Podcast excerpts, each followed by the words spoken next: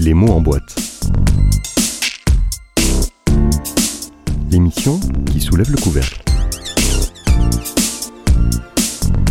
Bonjour, bienvenue dans Les mots en boîte. Aujourd'hui, nous poursuivons notre cycle d'entretien avec de jeunes autrices qui nous racontent leur première fois. Et c'est avec Emma Becker que l'on va passer un morceau de l'après-midi. Bonjour Emma. Bonjour. Comment allez-vous? Bah ça va très bien, ça va très bien et vous? Mais merveilleusement, merveilleusement. Alors on a le chance euh, de vous avoir depuis nous ici à Paris, vous à Berlin, euh, où vous passez des heures paisibles, j'espère? Bon écoutez, oui, euh, aussi paisible que vous en France, j'imagine. hein, C'est un peu la même chose partout. Alors un peu d'agitation malgré tout, puisque deux de vos romans, Monsieur et la Maison, sortent euh, au mois d'août prochain en poche chez aux éditions J'ai lu. Et puis il y a euh, cette traduction en allemand de La Maison. Vous revenez pour la promotion depuis Berlin? Mhm. Oui, oui, oui. Je, je, effectivement, la maison sort en- aussi euh, à Berlin euh, là en, en septembre, donc je me prépare lentement. Alors, Emma, on en avait parlé. L'objectif pour- pour nous d'examiner ces, ces circonstances dans lesquelles ces premiers romans euh, peuvent avoir lieu. Monsieur est paru en 2011 chez De Noël. C'était une histoire que l'on a qualifiée d'autofiction, d'autobiographie. Comment est-ce que vous, avec neuf années de recul, vous la présenteriez? Mais moi, je parlerais euh, volontiers d'autofiction. Moi, J'en parlais déjà à l'époque parce que euh, c'était donc effectivement mon premier livre dans lequel je me mettais en scène moi-même sous un autre nom. Euh, j'étais en fait mon personnage principal, mais j'étais bel et bien un personnage et Monsieur était un personnage aussi. Donc, le terme d'autofiction me convient parfaitement. Ce tout premier roman, dans quelles circonstances il est écrit? Qu'est-ce qui vous fait dire, sentir que ce sera celui-là le livre, le premier? En fait, je, avant de le finir, j'en avais strictement aucune idée. J'ai commencé à écrire ce livre parce que j'étais très amoureuse et parce que euh, quand, euh, quand on écrit, on transforme des choses passagères en, en événements euh, immortels. Et c'était un petit peu le but aussi de ce processus, c'est-à-dire que cet homme qui m'échappait constamment, euh, écrire sur lui, c'était un petit peu comme le, le, le, le clouer, euh, un peu comme un papillon, euh, pour pouvoir le regarder euh, et m'en souvenir aussi longtemps que, que j'en avais envie. Et, et en fait, ce, ce- j'ai su que c'était le premier bouquin quand j'ai réussi à mettre un point final, mais ça c'est venu après euh, des années et des années de d'écriture où je commençais des romans, où je les terminais pas, je m'en lassais. Et euh, voilà, effectivement, Monsieur été le premier roman euh, achevé parce que je pense qu'il y avait dedans une démarche euh, cathartique et, euh, et incantatoire euh, qui, qui faisait qu'il fallait que ce livre existe absolument. Comment se déroule euh, la, rencontre avec votre éditeur, la, la présentation, les premiers moments avant que l'ouvrage ne commence à vivre sa vie éditoriale? En fait, euh, j'ai été, euh, j'ai un peu joué au culot. Je savais pas du tout comment ça se passait et je, je suis venue sur le salon du livre euh, à cette époque-là euh, avec mon énorme manuscrit sous le bras et très naïvement, je pensais que je pouvais tout simplement le déposer euh, à un éditeur. Et c'est sur ce salon que j'ai rencontré bah, le- l'éditeur de De Noël à l'époque qui était Olivier Rubinstein et, euh, et qui euh, au début euh, bon n'était pas très euh, très chaud pour prendre le manuscrit comme ça parce que c'est pas c'est pas comme ça que ça se fait et puis, je sais pas, on a commencé à discuter et il, il a changé d'avis, il a pris le manuscrit et il m'a rappelé euh, peut-être quatre jours après, quelque chose comme ça. Et j'étais évidemment, euh, bah, j'étais dans tous mes états. hein. J'étais très, très, très excitée. euh. je m'en souviens très, très bien de cette première poignée de main et, et de ces premiers mots au téléphone. Le travail sur le texte par la suite avec Olivier Rubinstein, comment s'est-il déroulé? Alors en fait, on a un peu travaillé avec Olivier Rubinstein, mais lui, c'était pas tellement son, enfin c'était pas tellement son boulot. Il était vraiment le directeur de Noël. J'ai travaillé avec euh, avec quelqu'un d'autre, et je, on, a coupé pas mal, on a on a retravaillé. Et puis quand vous publiez votre votre premier bouquin, vous êtes assez, euh, vous écoutez beaucoup les commentaires que les éditeurs professionnels vous font, parce que ça a beau être votre bébé, euh, vous êtes tellement excité par l'idée de publier que vous faites beaucoup de compromis. Mais là, en l'occurrence, je pense que c'était un, un travail euh, qui faisait sens. Enfin, ça faisait sens de débroussailler euh, beaucoup et de, et de garder euh, uniquement ce qui était essentiel. Ce sont des commentaires qu'on écoute moins avec le temps Euh, non, non, c'est pas que ça devienne chez moi une question de fierté. Moi, je suis à chaque fois ravie de travailler euh, encore sur mon texte parce que je sais très bien que je suis pas du tout la, la meilleure juge de mon travail et des, éventuelles scories et répétitions. Et, et moi, j'aime beaucoup retravailler mon texte avec quelqu'un. Je suis pas du tout le genre d'écrivain qui, qui considère que qu'il n'y a pas à toucher à son texte. Je suis, très contente qu'on touche à mon texte et je trouve que ça l'enrichit. En 2011, il y a Monsieur. En 2015, il y a Alice, avec deux thématiques assez proches, une relation euh, entretenue entre une jeune femme et un homme plus âgé. Et puis, il y a cette bascule en 2019 avec La Maison. Qu'est-ce qui a changé dans votre approche à l'écriture entre Monsieur et La Maison? Et puis, même si l'histoire est connue, est-ce que vous pouvez nous expliquer dans quelles circonstances vous écrivez La Maison? En fait, je, je, tous mes livres, enfin tous mes livres, mes trois livres s'inscrivent dans un dans une logique de d'évolution personnelle. Mon premier livre, Monsieur, euh, j'ai 19 ans, 20 ans quand je l'écris. Euh, Alice, j'en ai 25, euh, 23, 25, quelque chose comme ça. Et la, maison, j'avais pratiquement une trentaine d'années. Mais ils sont tous ce sont des, des livres qui, euh, qui en fait expliquent le cheminement euh, bah, d'une jeune femme à une époque, dans un contexte particulier, et c'est toujours une, une quête de, de, de féminité. Enfin, c'est toujours une expérience sur moi-même euh, que je raconte et que je fais. Euh, ce qui a changé, c'est peut-être, euh, bah, c'est peut-être la confiance en soi euh, qu'implique le fait d'être publié. On n'écrit pas le premier livre comme on écrit le deuxième ou le troisième, parce que le premier livre, on l'écrit dans une euh, dans une inconscience et dans une liberté euh, qu'on n'a plus après quand on a été publié et qu'on a connu euh, bah, la vie du public, euh, les les commentaires. Donc, je trouve que le, le, le processus est peut-être plus compliqué quand on n'a plus cette indifférence et cette inconscience en fait.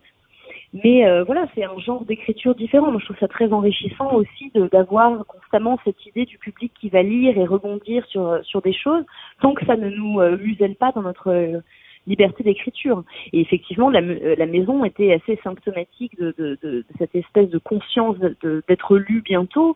Euh, j'ai mis j'ai mis quatre ans à l'écrire parce qu'il y avait beaucoup de, de, problématiques de qu'est-ce que qu'est-ce que les gens vont en penser, qu'est-ce que ta famille va en penser, est-ce que euh, manifestement, j'ai toujours pas réussi à tuer, euh, tuer mon père ou ma mère, donc euh, c'est toujours très important pour moi ce qu'ils pensent.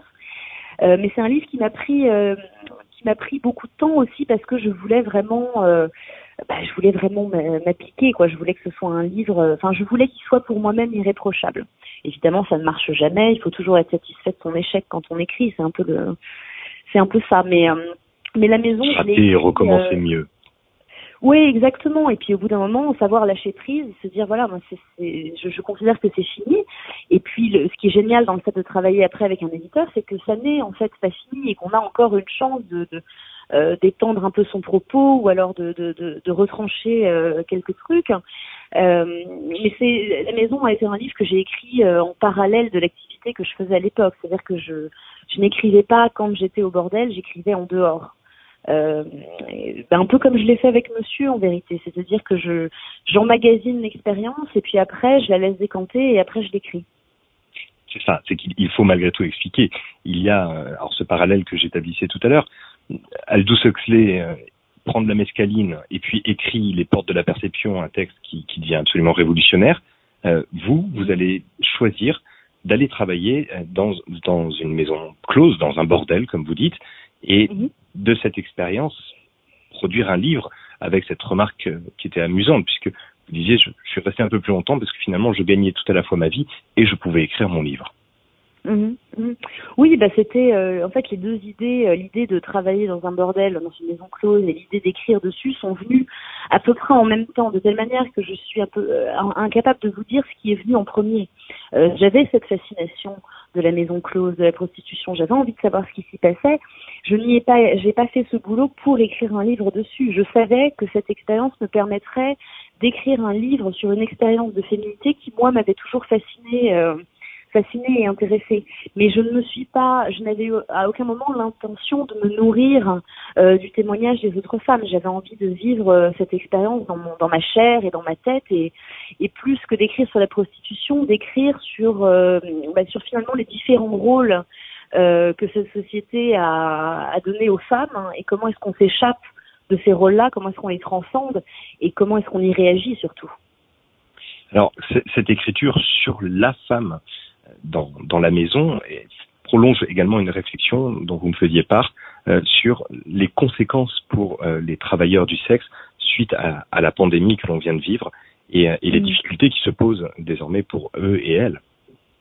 Oui, oui, bah, tout à fait, parce que les, je les, les, les circonstances de travail étaient déjà dramatiques avant la crise du, du, du corona et, et, pendant la crise du corona, on s'est retrouvé donc avec bah, euh, la majorité des travailleurs et travailleuses sexuelles qui ne pouvaient pas euh, travailler pour des raisons qu'on connaît et euh, qui en plus n'obtenaient strictement aucune aide de l'État puisque, euh, comme Marlène Schiappa l'a dit il n'y a pas très très longtemps, en fait, elle aurait pu donner un fonds d'urgence aux prostituées, mais vu que la loi est faite comme elle est faite, ce serait, ça aurait été du proxénétisme.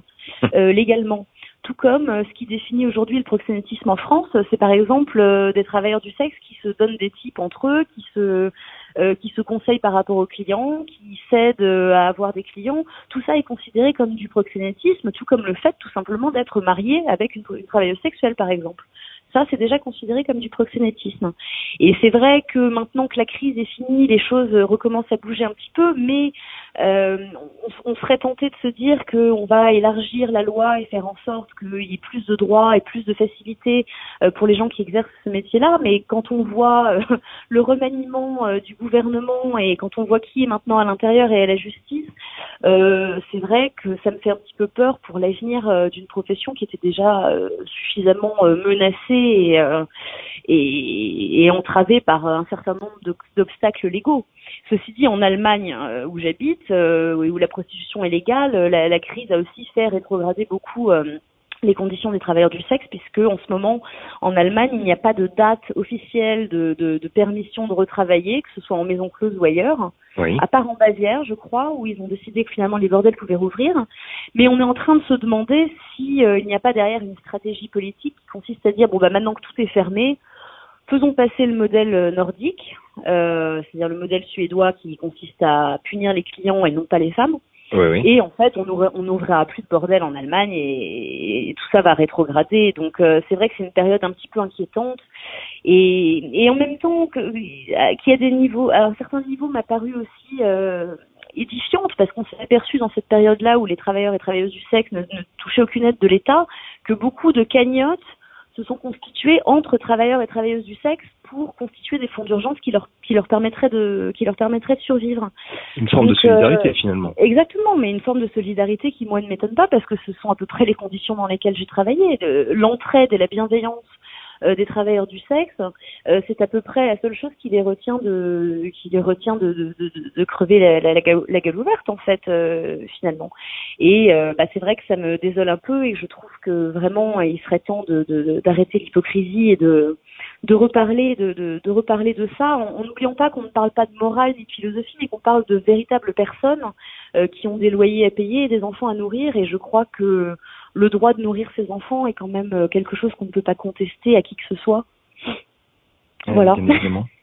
Ce, ce, sujet sera-t-il au cœur de votre prochain livre, si prochain livre il y a On peut l'espérer en tout cas. Ah bah, je, je, je pense qu'il y aura un prochain livre, mais euh, bah, vous savez, c'est un métier. Euh, moi, je considère que je finalement, je n'arrêterai jamais vraiment de le faire parce que on vit sous un tel euh, stigmate quand on fait ce boulot euh, qu'on se sent forcément une solidarité infinie, euh, même une fois qu'on a fini de faire ce boulot, quand c'est le cas, euh, avec les gens qui le pratiquent encore.